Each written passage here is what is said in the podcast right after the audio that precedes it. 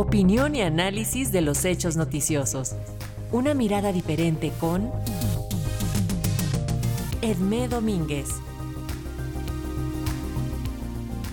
La doctora Edmé Domínguez Reyes, profesora en Relaciones Internacionales y Género en la Universidad de Gotemburgo, analiza el impacto que están teniendo en Rusia las sanciones de Occidente por la invasión a Ucrania. Altos niveles de inflación están causando malestar en la mayor parte de los países del mundo. Esto se debe en parte a los altos precios de petróleo que se han disparado en los últimos meses, pero se debe esto solo a la invasión rusa a Ucrania y cómo están afectando las sanciones a Rusia. Empecemos por los precios de petróleo. Por un lado, tenemos que durante la pandemia bajó el consumo de petróleo y la capacidad de refinación del mismo. Aunque esta capacidad se está recuperando, este proceso lleva tiempo y las compañías no muestran mucho interés en invertir en la creación de nuevas refinerías cuando el futuro en cuanto al consumo de gasolina se anuncia incierto por el rápido crecimiento de energías alternativas y la producción de autos eléctricos. Pero además están las limitaciones a la capacidad extractiva. Estados Unidos, el mayor productor mundial, incrementará su producción en 720 mil barriles por día durante este año, pero las inversiones en mayor extracción no aumentan lo suficiente y hay además obstáculos materiales como una falta de oleoductos y mano de obra para abrir nuevos pozos.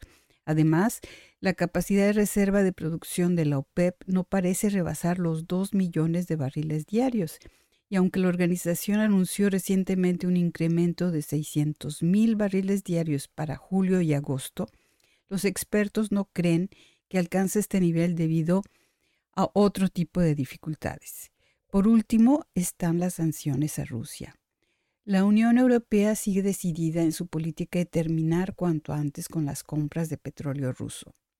Fuentes norteamericanas estiman que se perderán 2 millones de barriles diarios de producción rusa debido a las sanciones, una pérdida que los incrementos en la producción en Estados Unidos y la OPEP no pueden cubrir, con lo que se espera que el precio alcance los 130 y hasta los 150 dólares por barril.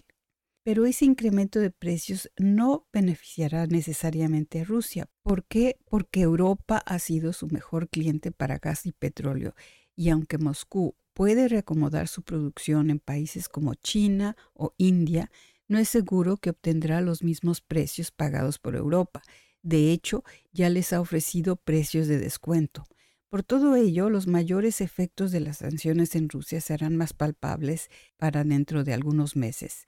Pero estas sanciones ya se están dejando sentir dentro de la población rusa. Aunque el rublo se recuperó después del shock de los primeros días de la invasión, las alzas de las tasas de interés, la política de obligar a todas las empresas a convertir sus ganancias en rublos, y la falta de componentes importados están haciendo cerrar a muchas de estas empresas, tanto medianas como pequeñas. Las pérdidas de empleo son enormes. Se hablaba en el mes de abril de más de 200.000 empleos perdidos solo en Moscú, dado que más de 300 empresas extranjeras se marcharon y que muchas cadenas de producción se vieron afectadas debido a que los gigantes del transporte como Maersk, UPS o DHL dejaran de operar en Rusia.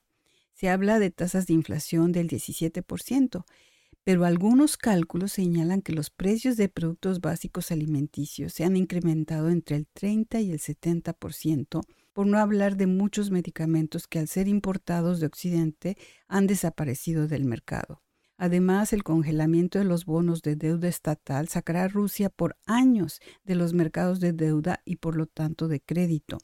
Se calcula además que al perderse el mercado europeo para las ventas de petróleo ruso, la economía se contraerá en un 20%, lo que necesariamente se reflejará en mayores tasas de pobreza, la que de por sí se ha agravado ya que muchas ONGs que trabajaban con grupos marginados han dejado de funcionar por perder sus fuentes de financiamiento del exterior y ser considerados agentes extranjeros por las autoridades locales.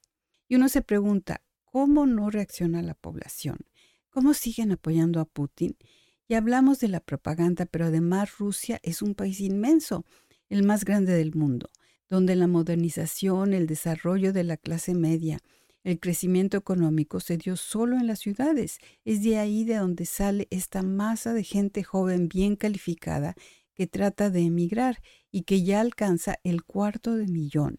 Una enorme fuga de cerebros. La situación en las zonas rurales es diferente. En estas zonas los niveles de vida son ya de por sí bajos y la población está acostumbrada a sobrevivir de alguna manera. Es de estas zonas de donde salen los soldados reclutados por el ejército ruso y a donde regresan los miles de féretros. Ahí las infraestructuras no se han desarrollado, la pobreza, la corrupción y la manipulación política siguen predominando, igual que el PRI en México dominaba las zonas rurales, las más marginadas.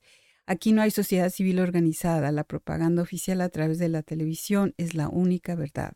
Las protestas se daban sobre todo en las zonas urbanas, de donde han desaparecido por la represión o la inmigración. Y los que se quedan se sienten aislados, se sienten condenados al ostracismo por sus autoridades y por el mundo externo. En un seminario a distancia, varias activistas feministas rusas expresaban este aislamiento, este no poder expresar sus verdaderas opiniones con casi nadie, porque ya no se puede confiar en nadie. Por eso estas activistas piden, no nos excluyan, mantengan el contacto con las fuerzas de resistencia, porque esta es la única esperanza de que una Rusia democrática pueda renacer algún día, pese a Putin. Para Radio Educación desde Suecia les habló Edmé Domínguez Reyes.